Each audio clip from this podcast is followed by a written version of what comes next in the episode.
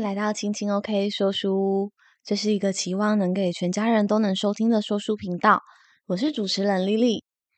本集节目呢，想要和各位听众朋友分享的书籍是《丢掉人生的包袱，学会拒绝》，副标为“不做能让你出人头地的生存之道”，作者为千田卓哉，译者为林佩景，出版社为远流出版。首先，我先来解释一下这本书的副标。它的副标呢，“不做”两个字呢，它特别用了上下引号框起来，意思呢，就是说我们选择不去做人生中的哪一些事情，能够帮助我们出人头地的人生生存之道。那么接下来的时光，我们就进入这本书的内容分享喽。想必大家肯定都有听过所谓的断舍离，或者是极简人生、简单人生这一类的说法。那其实啊，这些不管我们怎么样断舍离，怎么样整理，其实呢，都是要追溯到自己内心的状态。唯有当我们的内心啊简单、清楚、明了之后呢，我们的外在环境才会显化出那个你所想要的样子。所以整理呢，其实都是在整理自己的心。我们所要丢掉的、所要放下的，也都是自己内心那些沉重的包袱。那这一本书呢，它比较不像是一些嗯断舍离针对物品的书籍，它更像是对于我们内心的一些清理工作。那甚至呢，它像是一些原则，告诉我们自己哪一些事情我们不去做，将会使我们的人生更加的顺遂。这本书的编排上呢，就是非常的好读，因为它的文字并不多。它在目录上呢，一共把不做的事情分类为五类。分别是第一个职场，第二个人际关系，第三个理财，第四个资讯与读书，最后一个也就是第五个关于人生。那关于这五大类呢，我们要选择不去做哪一些事情，方可使我们的人生感觉过得更加轻松简单，而且做任何事情的效果却更好呢？那么，因为节目时间的关系啊，我在这边不会分享完所有作者他讲的，就是我们该不去做、不做的那些事情。我只会在这五大类呢，就是分享一些我认为就是比较有感触的部分。那第一个呢，我们就来分享职场上不该做的这些事情。那其实我看到目录的时候，我第一个翻到的是不将东西放在桌上，就是将东西放在桌上这件事情呢，不去做。为什么呢？作者说到呢，越有果断力的人，桌面也就会越简洁。果断的人对物品毫不眷恋，而优柔寡断的人，桌上的文件则是堆积如山。那作者呢，在书中提到啊，那些年薪或者是职位比较高的人，他们的桌面通常是比较整齐的，而那些桌上总是杂乱无章的人啊，反而是年薪或者是职位较低的人。那关于这一点，我自己的想法呢，是我觉得，也许这是每个人不同的呃工作习惯。对，因为像我的桌面虽然都是蛮干净整齐的，我基本上只有一个笔筒、一个电脑，然后一个分机，对，就是这样子。然后偶尔开始办公的时候，我就开始会把我的文件夹摆出来，然后依据我今天要办事情的顺序，把那些文件摆好。对，因为。进到公司之后，开始会有很多的待办事项，你有时候并没有办法，真的是今日事今日毕，对，所以你可能会隔天还有一些待办事项。那我还记得我一开始就是到职场上的时候，带我的前辈，他的桌子真的超级乱，然后他有时候啊出差的时候，他就会请我帮他找桌上的文件或者是一些东西，然后他就打电话给我。那通常呢，我都会找得超级久，因为超级难找。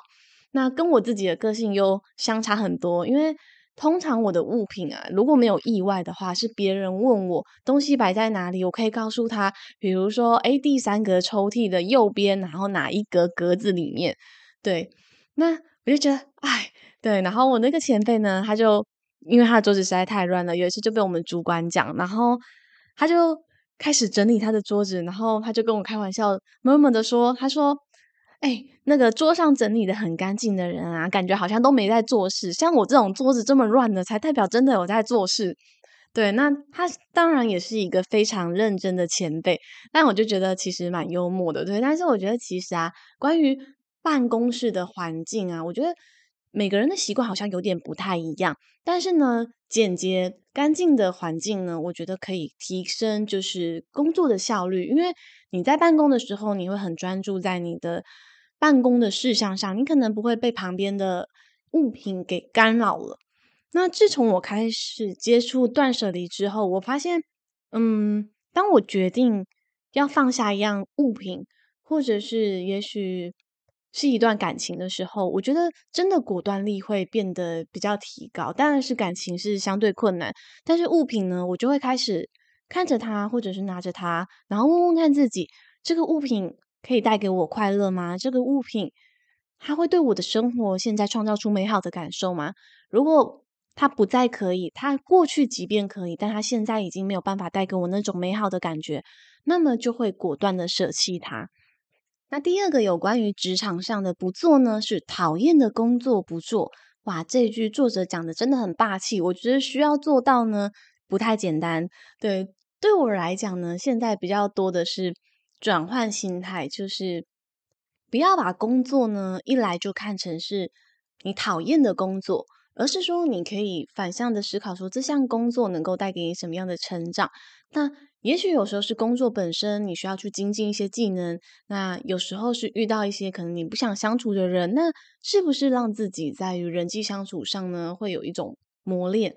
但是呢，有时候还是会遇到真的很讨厌的状况。你就是已经搞清楚，我就是不喜欢做那样的工作，我就是不喜欢那样人际上面的 social，我就是觉得很烦。那作者呢？他大胆的说：“你担心被开除，开除就开除啊！开除又不是死刑，是通往自由的大门。对，但是我觉得这一方面也要蛮肯定自己的能力，因为当你决定，诶，我可以选择被开除，或者我可以离职，那是因为你知道你还有其他的退路或选择，你的经济上是没有问题，你不需要再去负担其他的人，或者是你的家人啊或孩子等等。”那作者他提到啊，为了喜欢的事情妥协，那倒是无所谓，但是千万不能为了讨厌的事情妥协。比如说，明天有约会，所以今天稍微加班，那是很 OK 的妥协。但是如果为了讨厌的事情妥协，那就是在浪费你的人生，因为你的人生总是在不断的妥协之中被浪费了。作者的这一点分享啊，让我想到过去蛮久以前看的一部电影，叫做《不干了，我开除了黑心公司》。它是一部日本的电影。那故事的内容呢，大概就是在讲述主角啊，因为受到了黑心公司的摧残，实在是身心俱疲。那他很想要，甚至有轻生的念头。那最后呢，他遇到了一个总是很开朗的小学同学，拯救了他。那这个故事呢，就是后面看到有一点鸡皮疙瘩的感觉，因为我觉得也许你是在于职场很认真、很上进的人，那我觉得这种人有时候反而很容易被公司绑架，对。但是有时候公司的要求、主管的要求未必全部都是合理的，他也许会不断的压榨。好像你已经付出了努力，他还是觉得你不够，好像一直要把你榨干一样。那这个时候，如果我们没有及时的止损，我们自己的内在能量，整个就会被消耗殆尽，连同影响到我们外在，甚至你可能会觉得人生好无望、好无助。就像这一部不干了，我开除了黑心公司。我觉得他在电影中有一幕让我印象非常的深刻，即便我这部电影是在好多年前看的，但是。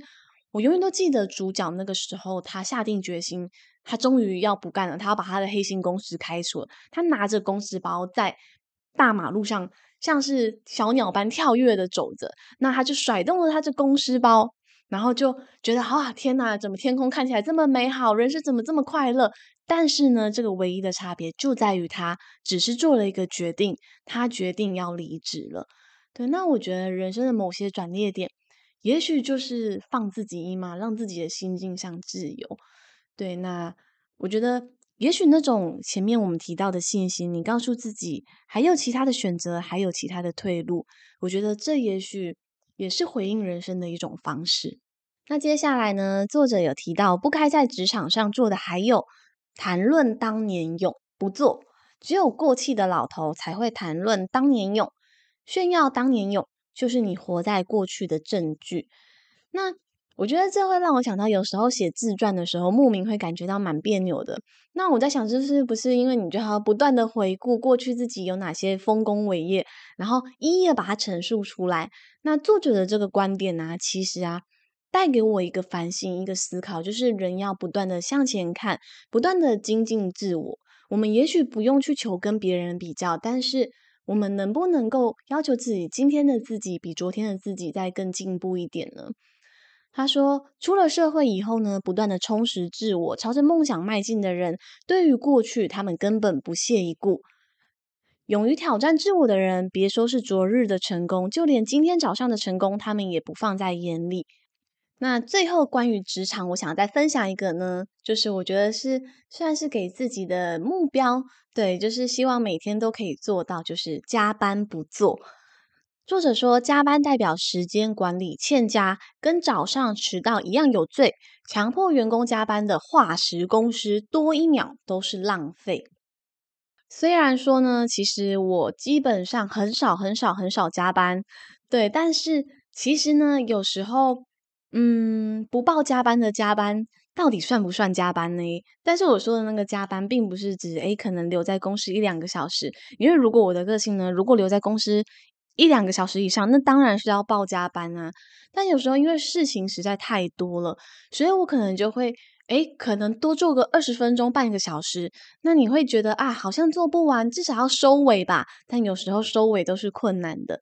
但我觉得，如果知道事情永远都做不完的情况下，如果在那件事情不紧急的情况下，我觉得要求让自己准时下班，就跟。准时上班一样重要，这是作者给我一个很大的启发。因为我之前总觉得准时上班这是当然必要的啊，这也不是什么美德，这就是最基本的要求。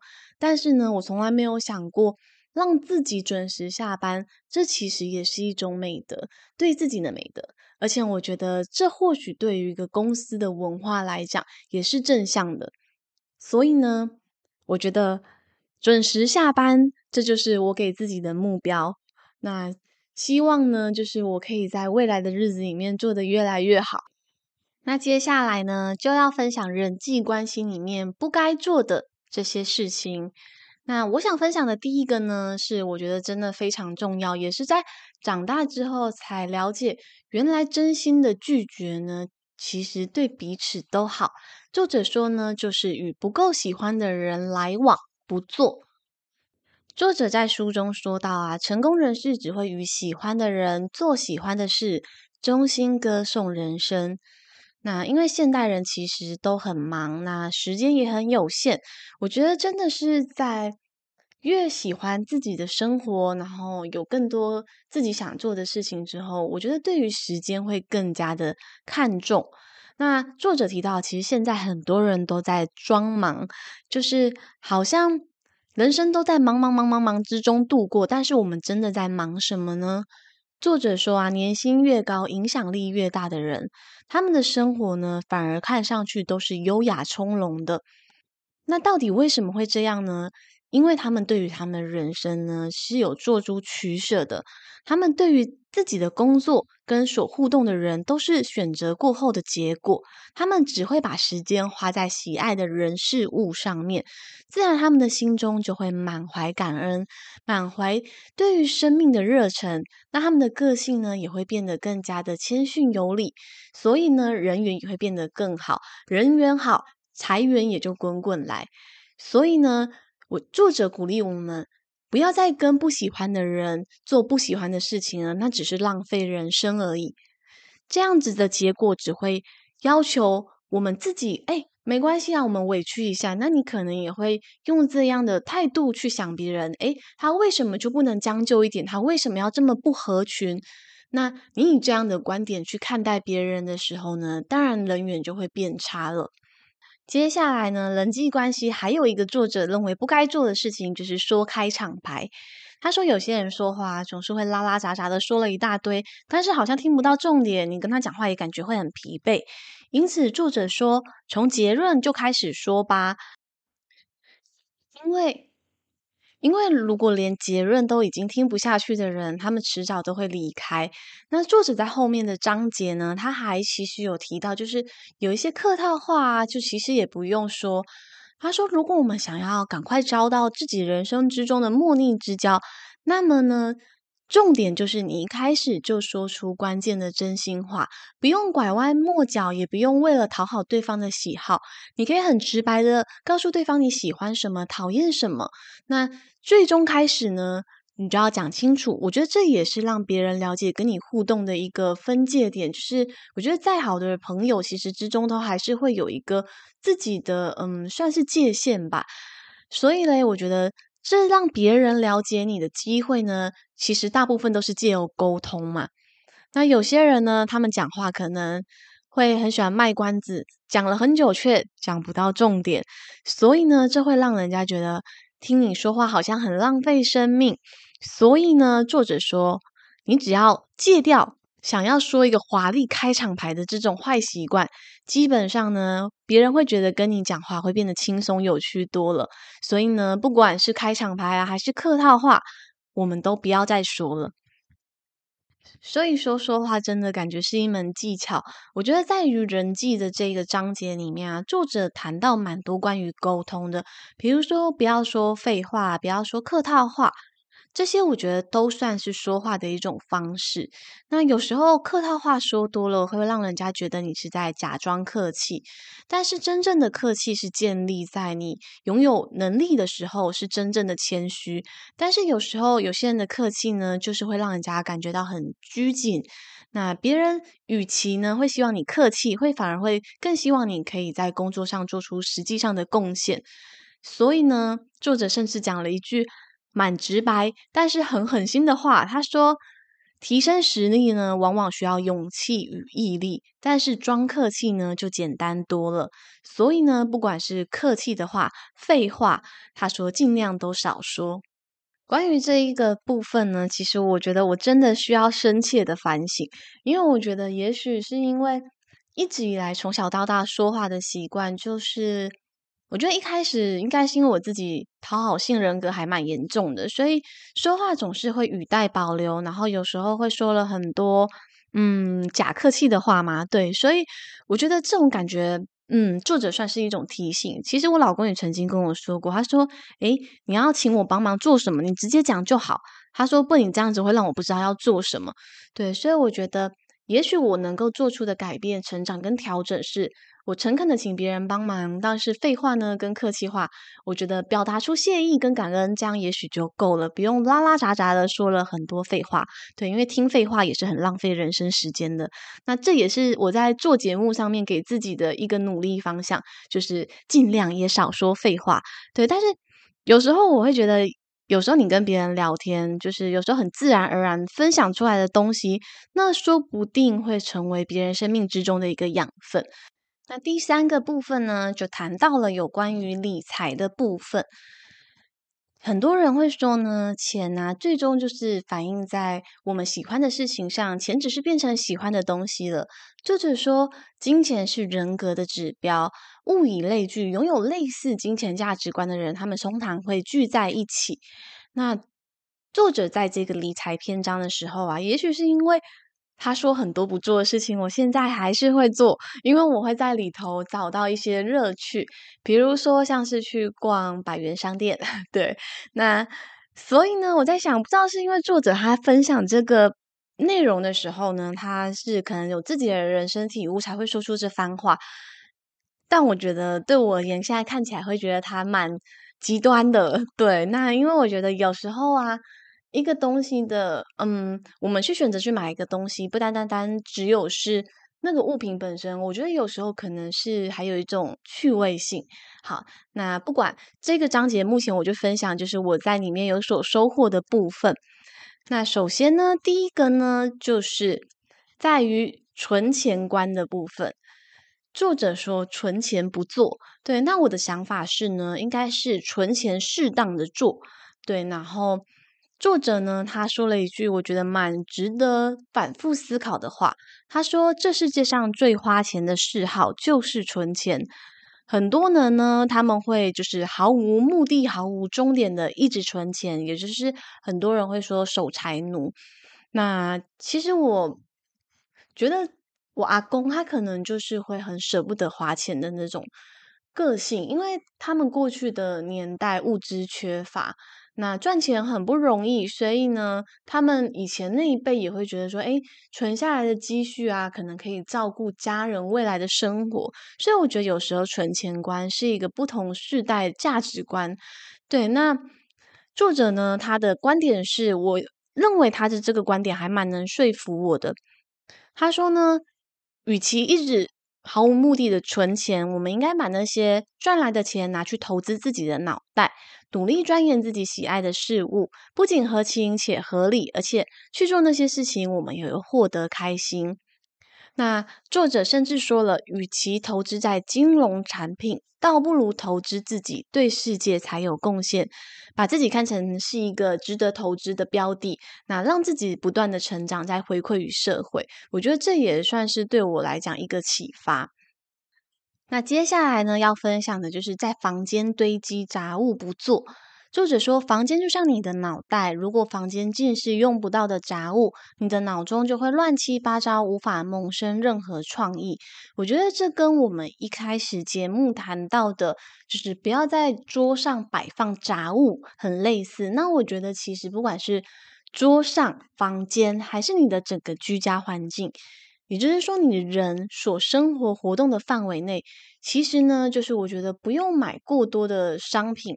那自从我开始断舍离之后，我觉得在于控制自己的欲望上，其实是达到蛮有效的管理的。就是你开始想买一样东西的时候，我觉得会开始深入思考这个东西，我真的有需要吗？那如果我需要了这个东西，我眼下的这个东西就是我最想要的吗？我觉得买东西开始会变成只买自己很喜欢的，不会屈就它。因为如果你知道那种屈就，最终只会变成一种浪费钱财跟浪费你的空间。所以呢，我觉得在断舍离跟简单生活之后呢，其实会省下不少钱，因为你就是不会乱买东西，你的钱就可以花在你更喜欢的事物上面了。在这边朗读一段书中作者的话，我觉得这个观点很像有钱人和你想的不一样。他说，有钱人只会买真正想要的东西，不想要的东西，即使十块钱或者是很便宜，他们也不会买。反观穷人，只要看到便宜的东西，就会一网打尽。如果想要的东西太贵，他们就会遥遥无期的等待降价日的来临，然后犹豫了半天，还是决定不买。家里的状态就等于一个人的脑袋，家里的摆设简单大方有品味，就是因为屋主的脑袋只保留真正需要的资讯，满怀智慧。很多人事物的取舍，作者提到了一个很重要的点，就是否定欲望不做。这一点呢，也与我的想法非常的契合，就是我觉得。在我们的人拥有欲望是一件很正常的事情。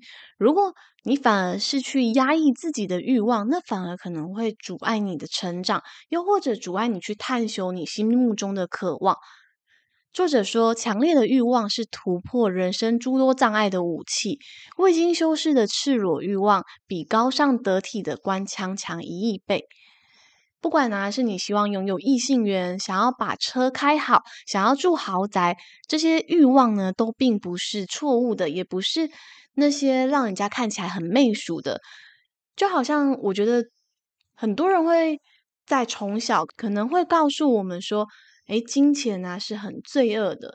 但是我觉得这反而会让我们去压抑对于金钱那股内在纯粹而真实的欲望。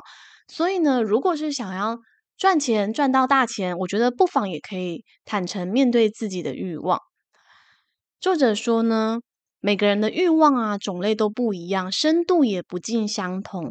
人类的科学发展、艺术、文化、建筑等不同领域的发展，都是因为人类的欲望才能蓬勃发展。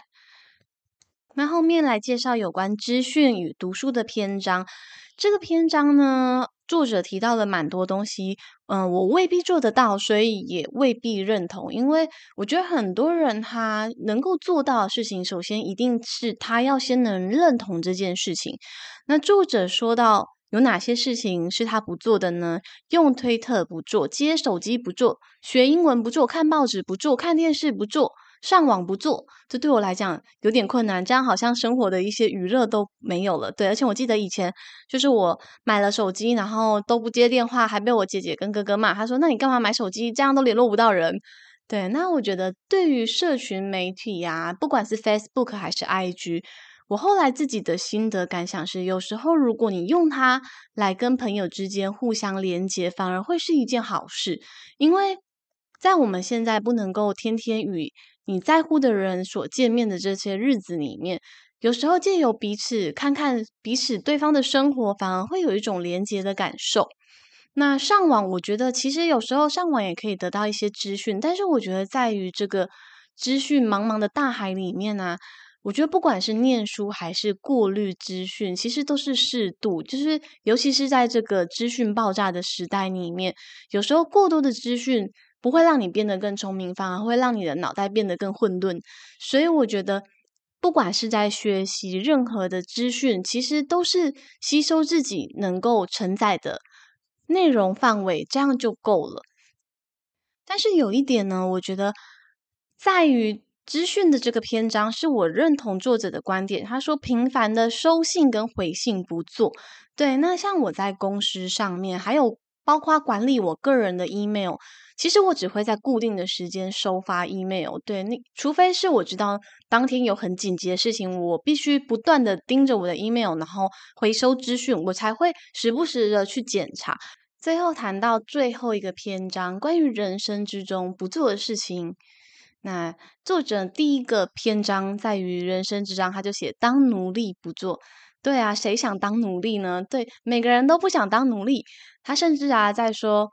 很多人都说，诶，其实奴隶制度早就结束了，人人生而平等。但是作者说，我们可以用怀疑的态度去看我们现在社会，真的是这样吗？他说，奴隶的特征呢，就是不知道自己是奴隶，身为奴隶而不自知的人，他们每天的工作目标不是当国王，不是当贵族，而是当奴隶的头子，就是当奴隶的头头。但我觉得，嗯，奴隶，我觉得就是去思考你自己异于什么。役是被奴役的那个役，就是其实我觉得应该是说，在这个社会上，如果你对于这个社会有所需求的话，那你就必须得回馈给这个社会。那我觉得这是一个心态上的问题，就是你到底是被你的工作所奴役了，还是你在回馈这个社会？你到底是因为你的梦想而感觉到人生飞翔的感受，还是你被你的梦想捆绑？执着而痛苦呢？对，我觉得这其实是一个心态上面的问题。接下来呢，还有一点关于人生，我觉得真的是非常重要，要画三次重点，就是熬夜不做。关于这点呢，我真的是有切身之痛，因为我觉得，虽然当初我罹患罕见疾病的病因不明，但是因为我大学的时候，就是对于取舍任何东西都有选择性的障碍。就是不管是课业还是社团还是我的人生，我就是什么都想要，所以时间不够用，经常熬夜。那我觉得这其实呢，就是用你的生命在陪葬。那你的健康可能都没有，你何须去谈你要追求其他的东西？那作者也说呢，如果你一旦陷入熬夜这种恶性循环，你将会与成功之日遥遥无期。根据一些科学的研究显示啊，其实睡眠不足其实会导致于人的大脑变笨。所以，如果有人认为说，诶，你在用熬夜催生你的创意，其实呢，我觉得这其实只是一个习惯的问题。因为我过去在大学的时候，我一直认为自己是一个夜行人，就是晚上的时候会有很多的灵感。我后来发现。其实这是可以调整，也是可以改变的。就是当我习惯在白天的时候去做一些创意工作，当我睡饱了，我反而会觉得说，诶，那段时间是我的脑袋非常灵光的时间。所以我个人认为，不管你过去认为自己是晨型人还是夜行人，其实我觉得这是有机会被改变的。那再来关于人生呢？作者说，刻意的交朋友也不做，对，因为我觉得。这个你刻意去结交一些朋友，就变成说你交友是很有目的性的，所以呢，到处约人见面也不错，因为呢，你到处约人见面，就等于花了很多的时间，浪费了很多的时间跟不重要的人相处，或你不在乎的人相处，那你的人生就在这样的时光里面虚度了。那还有做过头不做。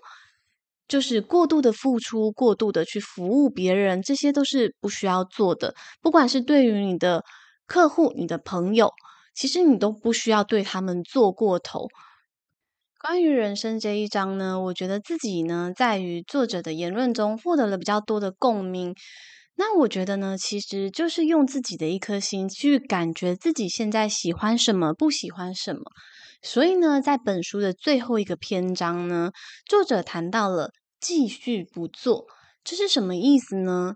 就是如果你已经感觉到我过去很努力，或我正在奋战的事情，那一定是你曾经喜欢过的事情。但是如果你已经感觉到自己不再喜欢那件事情，那么呢，就收手放弃吧。尊重自己的下意识，一直去做自己持续喜欢的事情，这才是可以让你自己持续喜欢的人生。那这一本丢掉人生的包袱，学会拒绝的书籍分享，我就分享到这边为止。那其实我觉得这一本书呢，是。对于我们在思考一些新的观念的时候，会有所新的冲击。你未必要全盘接受作者的想法，但是你不妨可以以他的观点想一想：诶，这样子做，我会让我的人生有更多的喜欢吗？又或者是说我可以为我的人生做出一些调整吗？那我觉得，其实呢，就是在这个思考的过程中，我们选择要去把哪些事情放手，那也因此有了空间，让新的美好事物进到我们的人生里头。最后呢，依然一如既往的感谢各位听众朋友的收听。如果喜欢我的节目呢，也欢迎你动动手指，就是留下五颗星的好评给我，也欢迎你留言跟我聊聊。那我们就下回阅读时光见喽，拜拜。